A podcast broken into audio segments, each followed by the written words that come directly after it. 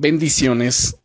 Soy el pastor Teodoro Hernández de la Iglesia Viento de Dios en la ciudad de Toluca.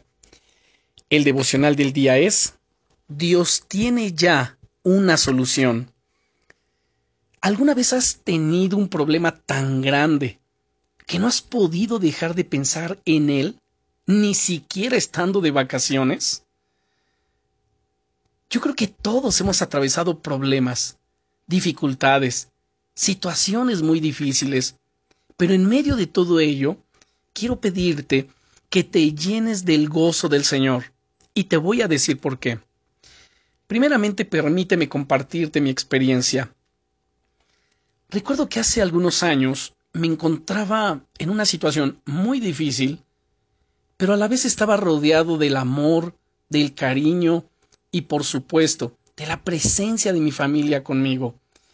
Y a pesar de estar rodeado de ellos, de recibir su cariño, su amor, su aprecio, su fortaleza, no podía dejar de pensar en esa situación bastante complicada por la que estaba atravesando desde hacía ya unos meses. Me sentí atrapado en una realidad que parecía no tener una solución clara. Aquella mañana, sin embargo, fue diferente. Empecé a darle gracias a Dios y a alegrarme, a gozarme, porque sabía que Dios estaba conmigo, que estaba a mi lado. Recuerdo que me levanté y empecé a darle gracias a Dios y a confesar con mi boca en voz alta que el Señor tenía mi vida en sus manos y que ese problema iba a desaparecer. Dios ya tenía una solución planeada.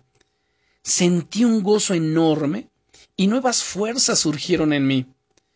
Pasé de estar abatido a estar lleno del fuego de Dios en mi corazón en menos de diez minutos. Ese es el poder del gozo del Señor en nuestras vidas.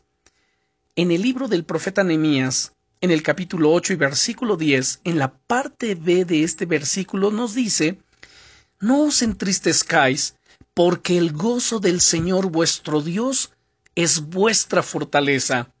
Sí, amado hermano, amada hermana, cuando su gozo te inunda, tus problemas pierden importancia.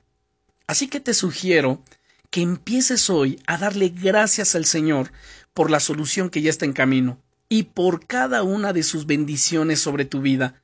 No te enfoques en los problemas, enfócate en Dios, que es infinitamente más grande que el problema más grande y difícil que uno pueda estar atravesando.